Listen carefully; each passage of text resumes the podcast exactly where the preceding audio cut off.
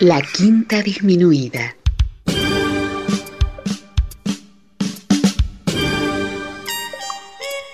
Jazz desde la ciudad más cercana al cielo.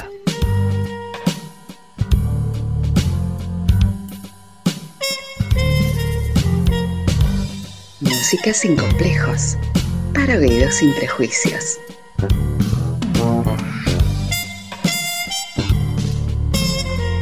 Una producción de Nicolás Peña.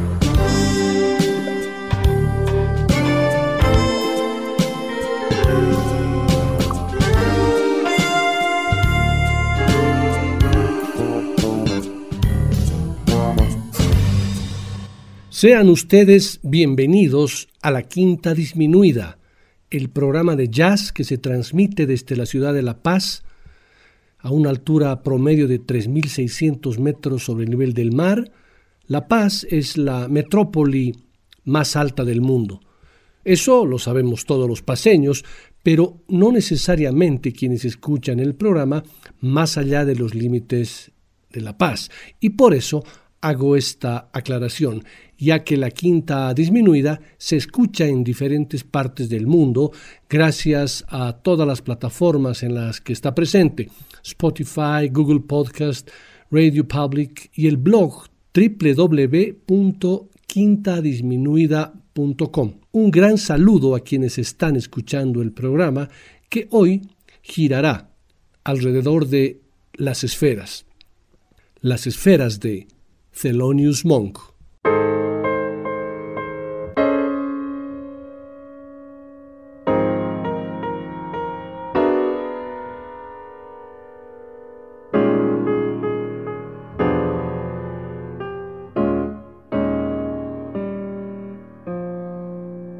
17 de febrero de 2022, se recuerdan los 40 años de la muerte de este gran maestro del jazz llamado Thelonious Monk.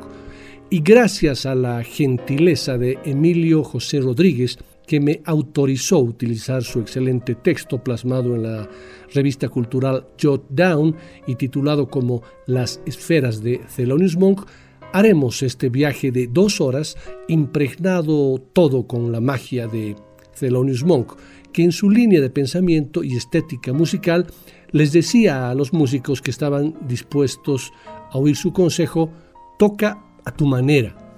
No toques lo que el público quiere oír, toca lo que tú quieres y deja que el público lo descubra después, incluso si les cuesta 15 o 20 años.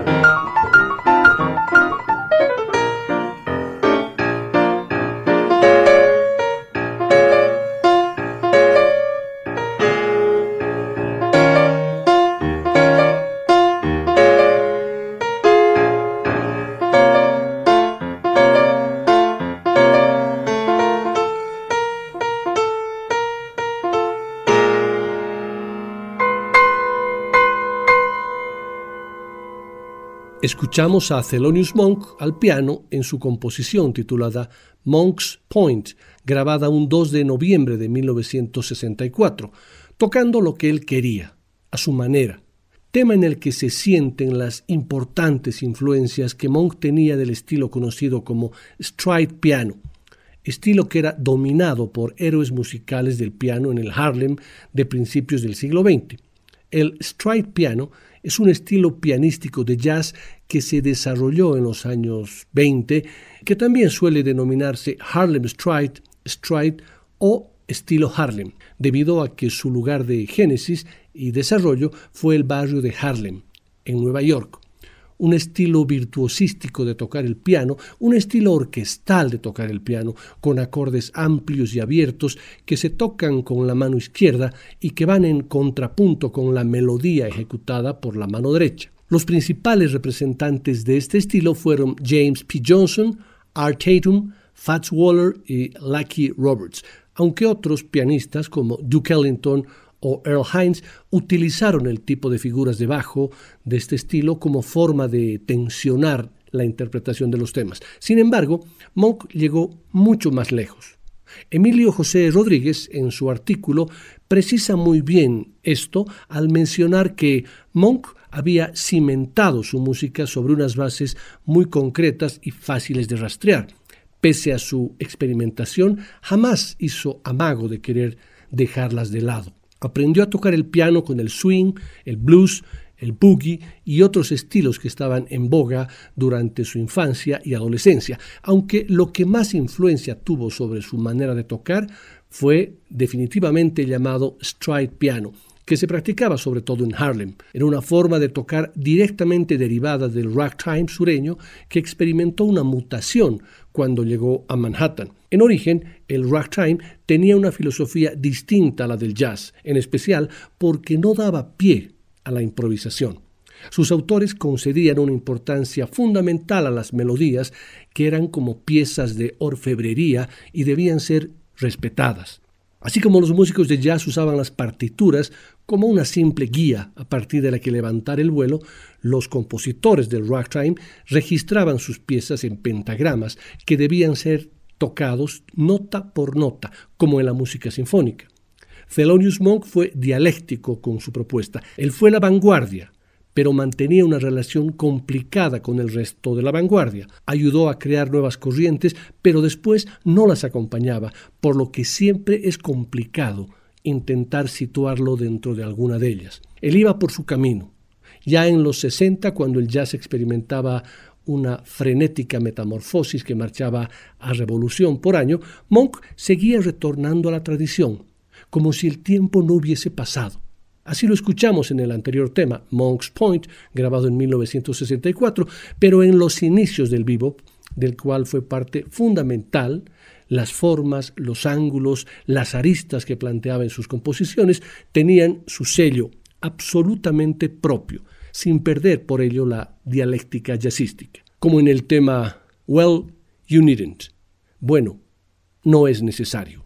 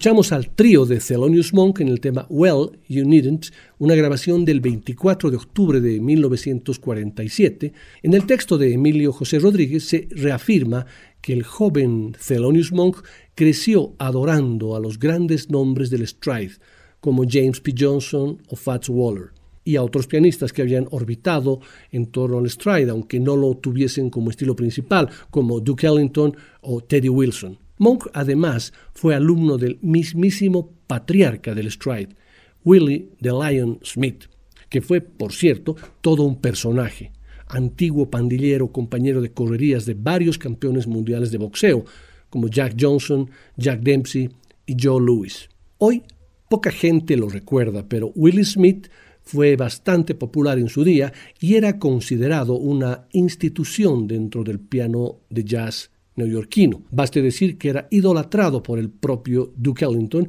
y que muchos pianistas lo consideraban una especie de padrino, por cuya bendición había que esforzarse. De ahí que cuando Thelonious Monk grabó en 1955 un disco con pura composiciones de Duke Ellington, se confirma la dialéctica yacera a la que siempre hago referencia. En este caso, en el encadenamiento Willie de Lion Smith, Duke Ellington, Thelonious Monk.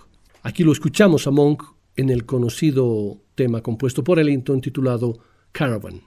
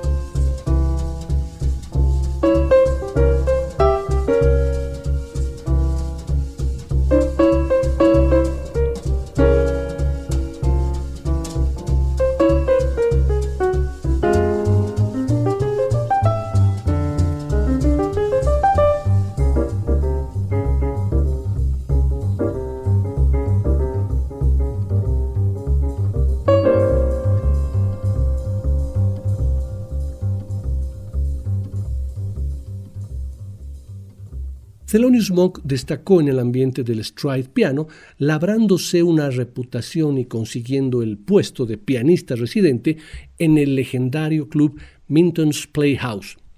Sus técnicas instrumentales, eso sí, eran muy heterodoxas. No tenía manos de pianista y sus dedos eran algo cortos, pero lo compensaba con sus particularísimas costumbres, subir mucho las manos o atacar las teclas con los dedos rígidos. Aquella extravagante manera de compensar la poca envergadura de sus manos resultó ajustarse como un guante al stride, porque ese ataque percusivo le confería una especial fuerza y eso, más que finura, era lo que el estilo requería. Además, Thelonious lo adornaba todo con repentinas cascadas de notas al estilo de otra de sus grandes influencias, Art Tatum. A primera vista, el estilo de Monk parece muy diferente del de Tatum, quien incluía en sus composiciones de jazz algunos elementos tomados de fuentes muy ajenas como la música clásica. A Tatum le gustaba improvisar sobre piezas de Chopin, Wozniak y similares. Pero la verdad es que, pese a ser mucho más ecléctico que Monk, Art Tatum también se consideraba, antes que ninguna otra cosa, discípulo de los pianistas de Stride. Baste decir que Fats Waller era el máximo ídolo de Tatum. Este preciso análisis lo escribe Emilio José Rodríguez en la revista Jot Down. A eso yo le añadiría que el estilo pianístico de Monk oscila entre la modernidad de la armonía, las disonancias y el uso casi percusivo de los acordes y la antigüedad de ciertos fraseos, de ese estilo stride que había sido característico en Fats Waller.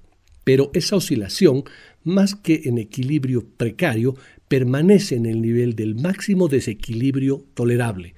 La música de Thelonious Sphere Monk es una música de tensiones y asimetrías, de angularidades, de golpes más que de caricias. Y una de las baladas más hermosas de la historia del jazz, Round Midnight, muestra con precisión hasta qué punto la contradicción es constitutiva del estilo. Este tema fue compuesto por Monk casi en sus comienzos, según él, entre 1939 y 1940. Escucharemos este tema en una versión de piano solo grabada en París un 7 de junio de 1954. En la segunda parte del programa volveremos a oír este tema en formato de quinteto. Por ahora, Monk solo frente al piano.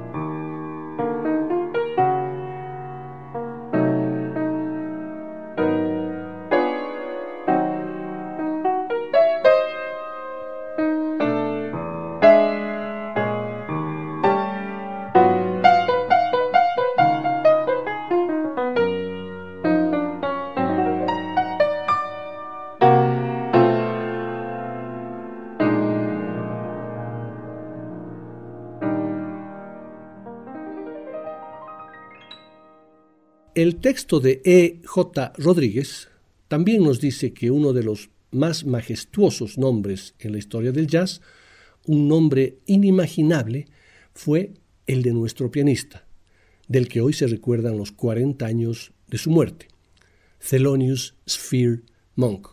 De entre todos los emblemas de genialidad asociados a su figura, fue el único que no podemos considerar mérito suyo, sino de sus padres. Todo lo demás, eso sí, fue el producto de una mente insondable. Se desconoce más sobre Monk que lo que se presume saber, y se presume saber más de lo que se debería. Todos tendemos a psicoanalizar a las figuras que nos deslumbran, es verdad, y aunque nos equivocamos casi siempre, no deja de ser un error producto de la admiración.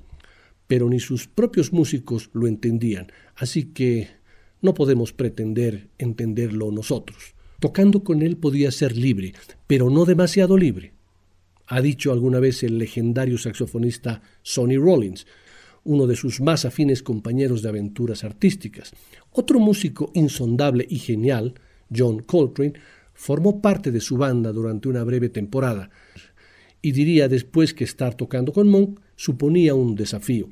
Perderle la pista en algún cambio de acorde era como caer en el oscuro hueco de un ascensor, decía Coltrane. Y aunque Coltrane también asimiló como un guante el estilo de Monk, y en las escasas grabaciones que hicieron juntos, es fácil percibir una buena compenetración.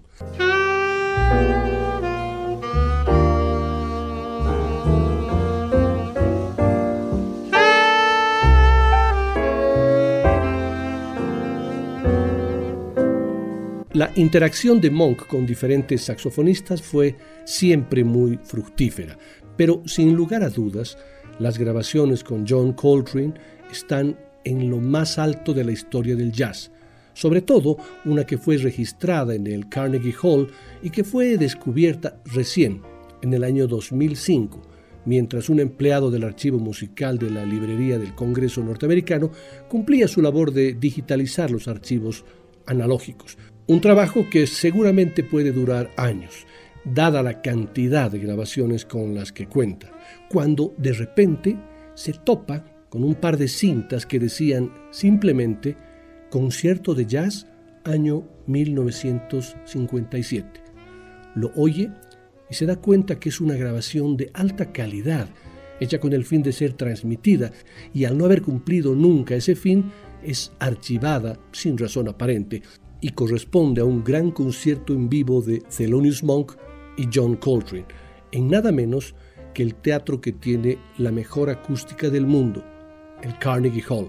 Cuando la cinta comenzó a girar, el ingeniero de sonido que había realizado el hallazgo confiesa que al escuchar el piano de Monk y el saxo de Coltrane, su corazón comenzó a latir rápidamente. Buscó a un profesor de jazz experto en la obra de John Coltrane, con el que confirmó que esas cintas jamás se habían reproducido ni editado bajo ningún formato.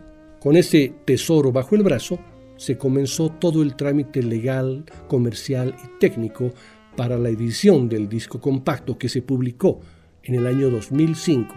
Hay que oír muchas veces cada uno de los nueve temas, pero basta oírlos una sola vez para descubrir que aquella noche en el Carnegie Hall hubo un pedazo de cielo al alcance de los privilegiados que lo presenciaron. Esto es Blue Monk.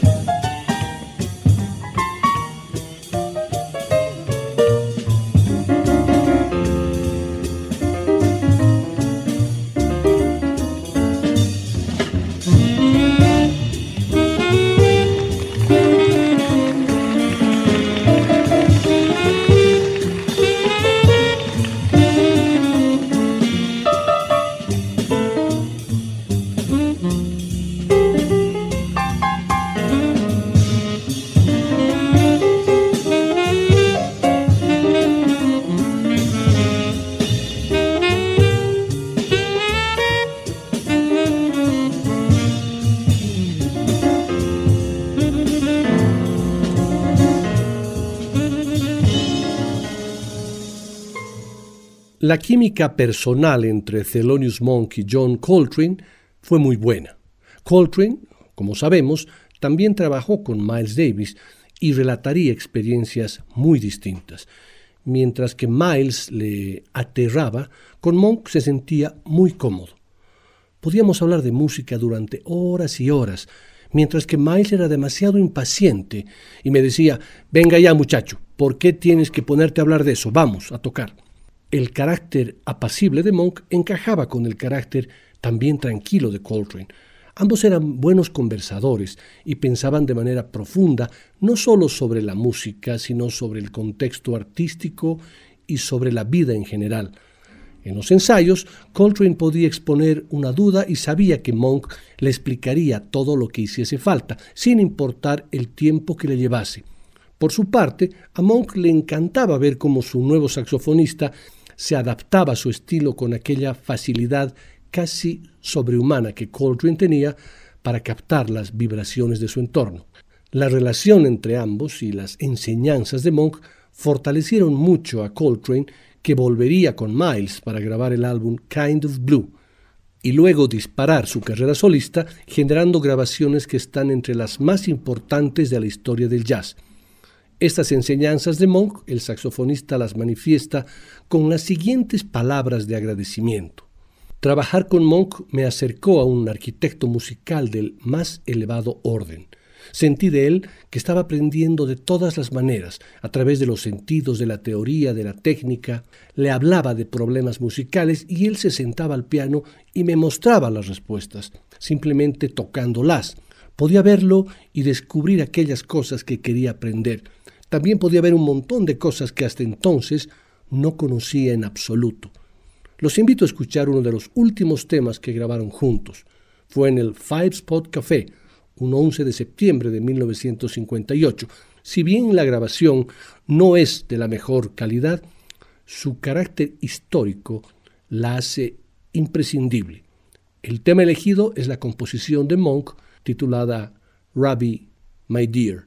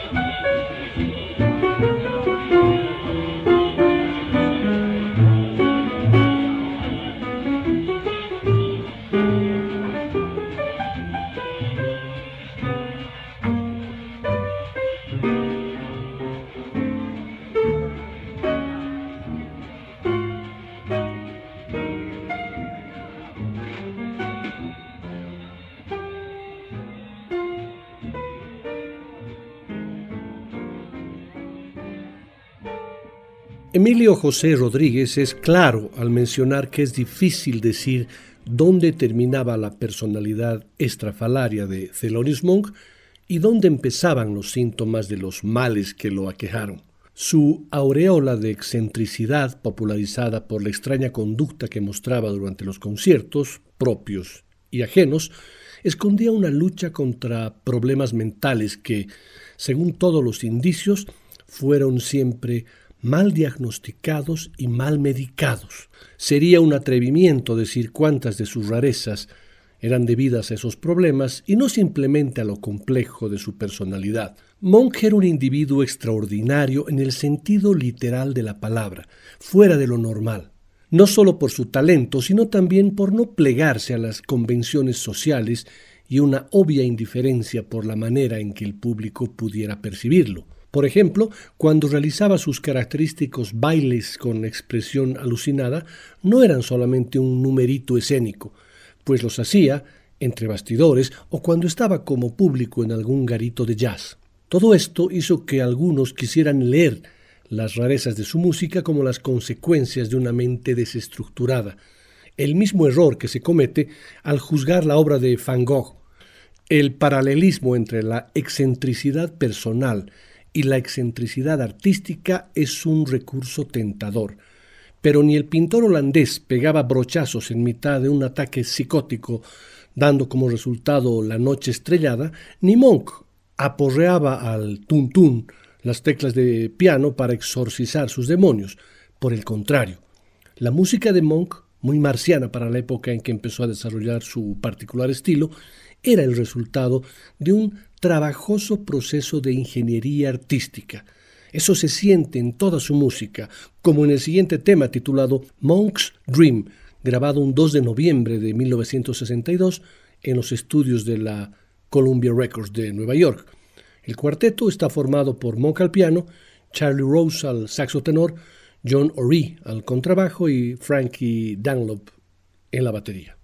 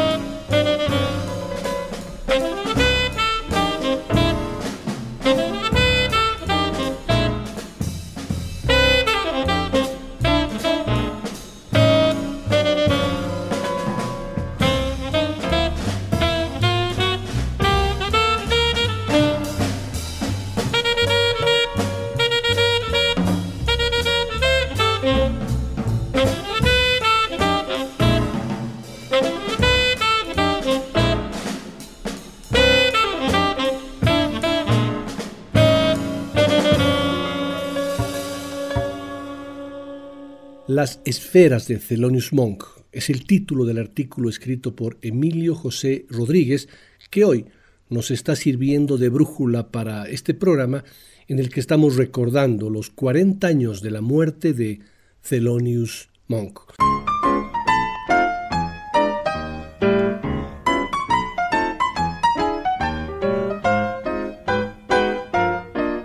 Quien escucha por primera vez alguno de sus solos, sobre todo cuando se dejaba llevar por la faceta más marciana, puede pensar que Monk se equivocaba, improvisando de una manera tan anárquica que continuamente le pegaba a las teclas que no eran, una impresión que puede verse reforzada al comprobar que en otras ocasiones tocaba de manera mucho más convencional. Grueso error. Thelonious Monk no hacía música al azar, desarrolló su propia matemática, añadiendo notas y modificando intervalos en las armonías convencionales. En sus momentos más raros puede parecer que juguetea con el caos, pero en realidad todo en su música es muy sistemático. A veces obtenía resultados sorprendentes con recursos simples, como sustraer notas importantes de los acordes para hacerlos sonar de manera diferente. Pero incluso cuando le daba a dos teclas a la vez, para hacer sonar juntas dos notas que no deberían sonar juntas, lo hacía a propósito. Las notas que para el oyente poco familiarizado con ese estilo suenan mal no son errores, ni producto de una improvisación libérrima, ni tampoco muestras de que en ese momento Monk estuviese pasando por un momento mental delicado. Sus disonancias no son un viaje esotérico, ni un síntoma, sino deliberadas y metódicas demoliciones y reconstrucciones de las estructuras tradicionales con las que había aprendido a tocar. Monk aplicaba esa alta ingeniería musical tanto a sus composiciones como a estándar del jazz que gustaba tocar, como el tema compuesto por Tom Adair y Matt Dennis, Everything Happens to Me. Todo me pasa a mí.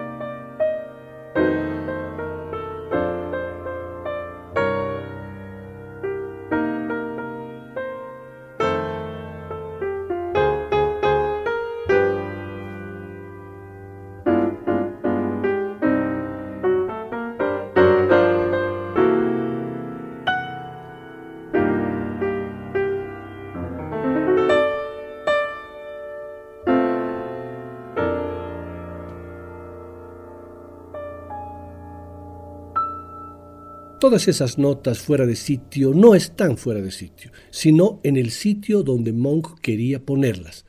Va y vuelve de las armonías marcianas a las tradicionales.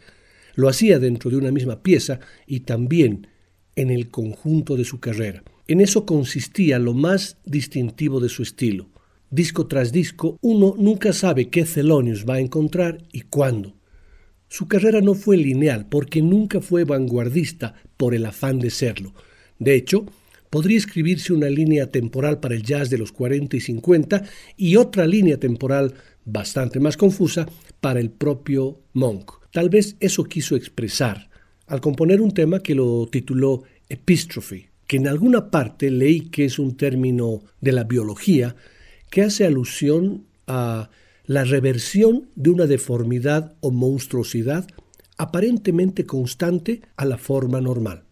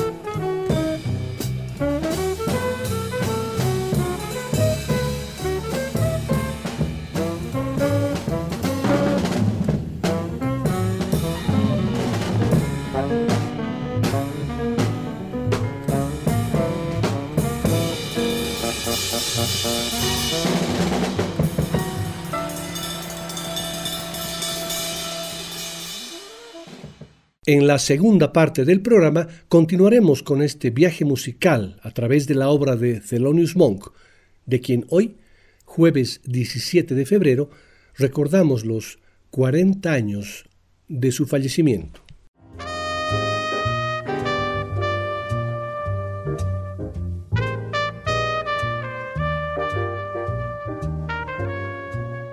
Después del corte, volverá el swing de la quinta disminuida.